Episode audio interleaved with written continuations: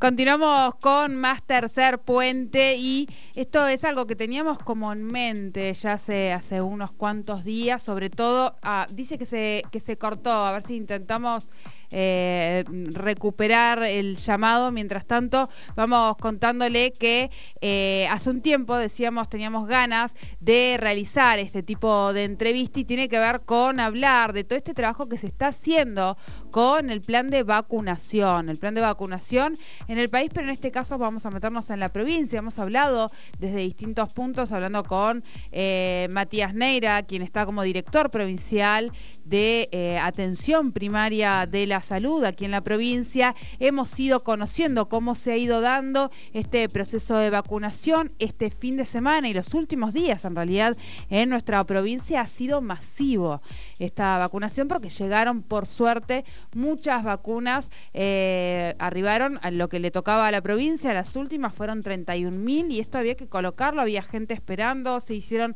eh, varios, varios días y en ese sentido se necesitaron también voluntarios. Y nosotros queríamos también conocer la visión no de alguien que está obligado, pertenece a ese plan de trabajo eh, de, del plan de vacunación, sino también alguien que haya trabajado como voluntario y conocer un poco la impresión desde ese lado de lo que fue este plan masivo de comunicación. Nosotros para ello estamos en comunicación con alguien que es médico, es médico cardiovascular, eh, perdón, cirujano cardiovascular, no, lo dije bien, eh, y estuvo como voluntario en estos días de eh, vacunación. Estamos hablando del doctor Fernando Barbosa, que ya está en comunicación con nosotros. Bienvenido a Tercer Puente. Jordi Sole te saludan. Hola, ¿qué tal? ¿Cómo te va, Sole? ¿Cómo estás, Jordi? Bien, bien. Bueno, gracias por atendernos en principio y eh, un poco yo hoy te comentaba cuál era la, intención de esta nota. Sabemos que eh, no, no, tu trabajo no, no, ha parado durante toda la pandemia, tanto la primera ola como la segunda ola, me refiero a tu trabajo como cirujano, pero a la vez has asumido también el compromiso de participar como voluntario en estos planes de vacunación que se están realizando en nuestra provincia, en este caso en la ciudad de Neuquén, y queríamos conocer la impresión de alguien que haya participado de este plan de forma voluntaria, como es tu caso. Contanos un poquito qué, bueno, la experiencia, cuál es la impresión que te, que te ha llevado esto. Mira, la verdad es que yo creo que es la única salida posible, digamos. Estarán los, los detractores de la vacuna, pero para mí la única salida posible de esta situación es a través de la vacuna. Lamentablemente a nosotros, por esta área geográfica en el mundo, nos toca esta segunda ola en pleno invierno si nos hubiesen llegado las vacunas un tiempo antes o tuviésemos otra disponibilidad, por ahí hubiésemos agarrado esta segunda hora un poco más preparado. Pero bueno, es lo que nos toca. En Europa, que es primer mundo, les agarró las dos olas sin vacuna. Nosotros por lo menos tenemos esta segunda hora que estamos intentando vacunar, por lo menos la provincia intenta vacunar a toda la, población que puede, empieza por la población de riesgo, empezaron con mayores de 70, 60, factores de riesgo asociados, el fin de semana estuvimos vacunando a mayores de 50 en forma masiva, eh, voluntaria, a mayores de 18 años con factores de riesgo y a docentes con turno. Y hoy abrieron en agenda para anotarse a los mayores de 45 años sin factores asociados, que es mucha la población. Y eso va en función de la disponibilidad de vacunas que haya, ¿no? Y no todas las vacunas, o sea, llega AstraZeneca, llega Sputnik, llega Sinopharm y se va colocando lo que va llegando en base a disponibilidad. Y ahí, eh, como consulta, esto no, no, no, quiero hacer ninguna afirmación, o sea, yo tengo obviamente mi, opinión formada al respecto, pero también se habla mucho y se cuestiona mucho sobre qué tipo de vacuna nos ponemos. Ay, a mí me tocó tal, a mí me tocó, en, en relación no a, la novedad, sino a, el temor al tipo de vacuna que nos tocó ponernos. Y en ese sentido, ¿cuál es tu opinión al respecto? ¿Cuál es la claridad que tal vez habría que llevarlo a la ciudadanía respecto a los tipos de vacunas que hoy están entrando, que son diferentes y tienen que ver con la disponibilidad? Eh, y que van entrando a nuestro país. Mira, la realidad es que quienes eligen la vacuna hoy hablan de vacuna pero sin conocimiento realmente. Yo creo que la única posibilidad que tenemos es a través de la vacuna. Y te puedo decir que si bien pueden tener reacciones adversas a las vacunas, muchas peores reacciones adversas tienen la enfermedad propia. Nos toca verlo a diario, hay pacientes muy jóvenes eh, con problemas respiratorios, conectados al respirador. Estoy hablando de personas de 24, 25, 27 años, 31, 33, 40, 50.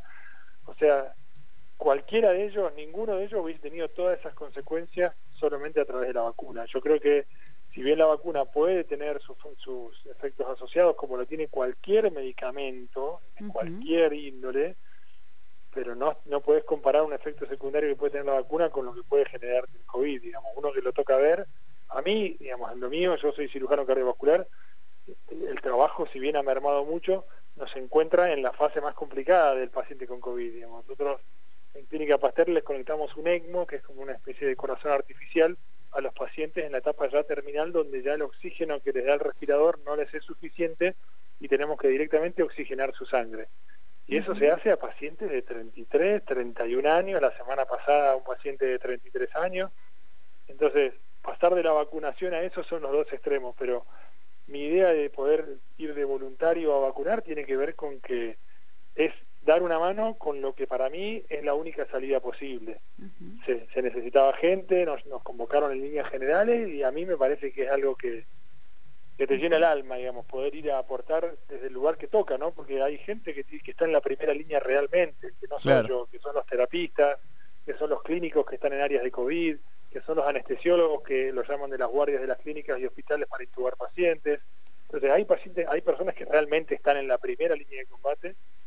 No es mi primera línea, pero sí he tenido que intervenir pacientes con COVID, sí, como te comentaba antes, en estos corazones, estos pulmones artificiales, o desde la cuestión voluntaria de poder ir a vacunar en forma masiva para dar una mano para poder llevar la mayor cantidad de, población vacunada lo antes posible. Claro. Eh, y eh, justamente por eso, Fernando, queríamos charlar, ¿no? Porque sos alguien que conoce desde adentro el, sistema, pero que se suma como voluntario. Y en ese sentido, eh, tus impresiones más, más personales frente a un plan de vacunación que, por otro lado, es, histórico. Digo, vemos un estadio Rucaché con colas masivas hasta la medianoche, vemos mucho personal que quizá no es de salud, pero que le está poniendo. ¿Cómo, te, cómo te vas sintiendo vos y te has sentido vos en, en todo ese proceso, ¿no? Es como te decía, la única luz de esperanza, digamos. Genera mucha angustia, realmente genera mucha angustia ver muchas personas jóvenes con muy bajos factores de riesgo y algunos con ningún factor de riesgo que la están pasando muy mal, que si logran sobrevivir a eso van a quedar probablemente secuelas respiratorias. Entonces, para mí, digamos, traer una luz de esperanza a eso es muy alentador, es muy gratificante y uno conoce gente que, digamos, tienen los que no se quieren vacunar, pero hay mucha gente que se quiere vacunar. Todos tenemos conocidos que se quieren vacunar. Y acá está el problema territorial también. Neuquén está vacunando a gente que todavía Río no vacuna, hay gente de Roca que ni siquiera puede venir a vacunarse, ni tienen con qué, o hay gente de la zona que, que vive en Cipolletti que se quiere vacunar y no lo puede hacer porque tienen otros parámetros de vacunación.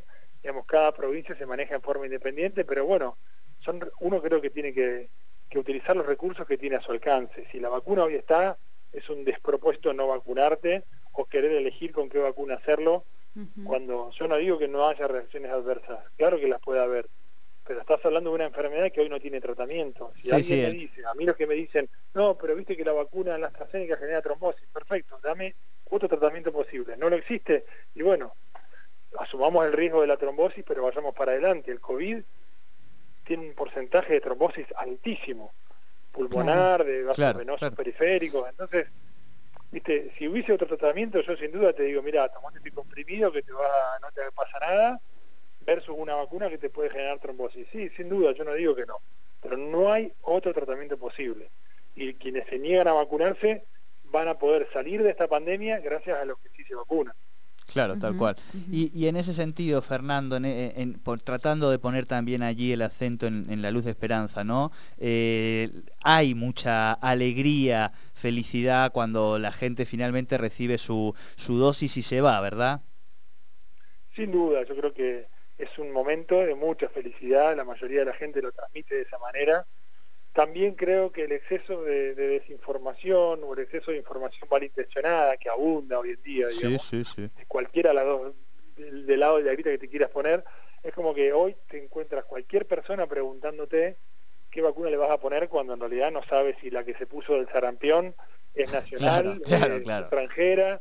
Entonces de repente Sí, hoy te sí, preguntan de dónde viene la vacuna cuando tienen un carnet de vacunación, que seguramente esa persona se ha puesto 30 vacunas en su vida y nunca se preguntó ni si era a virus atenuado, si era a ARN combinante, si era de origen nacional o si Sí. tenía Claro, de claro, claro. estudio.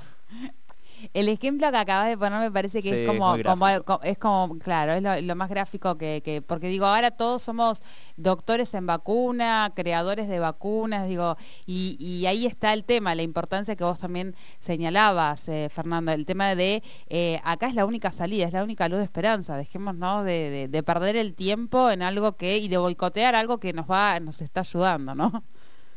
Sin duda, pero es que a ver, si alguien tuviese el, el remedio ya lo hubiese publicado y se hubiese hecho millonario, porque esto es a nivel mundial.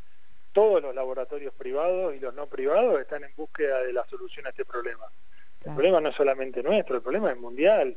Y muchos dicen, yo también lo entiendo, dicen, miren, si nos hubiesen agarrado con más vacunas de esta ola no sería lo mismo. Sí, perfecto, pero en diciembre se empezó a vacunar el primer mundo. Sí, sí. Si vos ni siquiera produciste la vacuna como para poder ponértela, digamos, en el sentido de que si aún hoy uno pone un partido de tenis y el Roland Garros en París no tiene público porque a las 6 de la tarde todo el mundo se tiene que ir a su casa, ¿qué pretendés para nosotros? ¿Qué Claro. realidad nos, nos correspondería?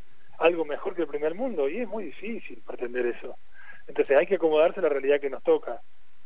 Sinceramente nos toca una segunda ola, nos podría haber tocado sin la vacuna todavía, como le pasó al primer mundo, pero nos toca como nos toca y nos toca con lo que tenemos. Y con lo que tenemos tenemos que hacerle frente. Y por suerte hay una vacuna, hay dos, hay tres, hay cuatro, hay cinco, hay seis, donde probablemente muchos sepan los porcentajes de efectividad, pero no nadie sabe cuando le toca ponerse otra vacuna ni de dónde viene, como te decía hoy. Yo creo que hay que vacunar porque es la única solución no solamente a la salud, sino también a la economía, a la sociedad, A todo, a claro. la escolaridad. Todos tenemos hijos, todos los vemos Sí. que, el, que el Zoom es muy lindo, pero no es así efectivo, no hay la misma prevención en ese sentido, pero bueno, es la realidad que nos toca, digamos. Y yo creo que la única posibilidad que nos puede sacar de esto es a través de la inmunidad global de la sociedad. Fer, no tengo mucho tiempo, pero me gustaría hacerte una consulta sobre algo también que circula eh, y en esto preguntarte, a saber si me, si me equivoco, obviamente me, me lo dirás. Eh, eh, hay una hay una también una realidad que también la- el apuro por tratar de vacunar a la mayor cantidad de población posible tiene que ver con también frenar un poco el tema de que siga mutando y lo cual esto va a parar de alguna manera que esto se siga como en pandemia continuada. ¿Esto es cierto? Sí, obviamente, un virus cuanto más se transmite, más mutaciones va generando, eso de cualquier virus en general, digamos. Lo que la vacuna hace no es que vos no te enfermes, digamos, te enfermás, Claro. pero con un porcentaje menor de grado de severidad. Claro. Que no quiere decir que no te enfermes. Por eso muchos creen que por estar vacunados tienen que dejar de usar tapaboca o hacer reuniones sociales y no es la realidad, digamos. Porque vos le podés llevar el virus a una persona que todavía no está vacunada, aunque vos estés vacunado. Ese es una. Un error conceptual importante donde todo el mundo dice yo estoy vacunado, vivo la vida tranquila y no es así, digamos. Así es, así es.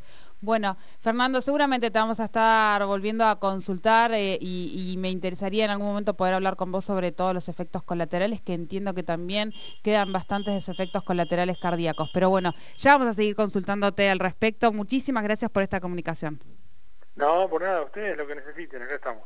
Muchas gracias. Hablábamos con Fernando Barbosa, él es médico cardiovascular. Eh, él le toca, bueno, él trabaja en el sistema público, pero también trabaja en el sistema privado. Y llamaron, convocaron a voluntarios para esta mm, vacunación masiva. Allí estuvo participando y esa un poco era la idea, conversar cuál fue su impresión, cuál fue su experiencia en este plan de vacunación que se está llevando adelante en nuestra provincia y en el país.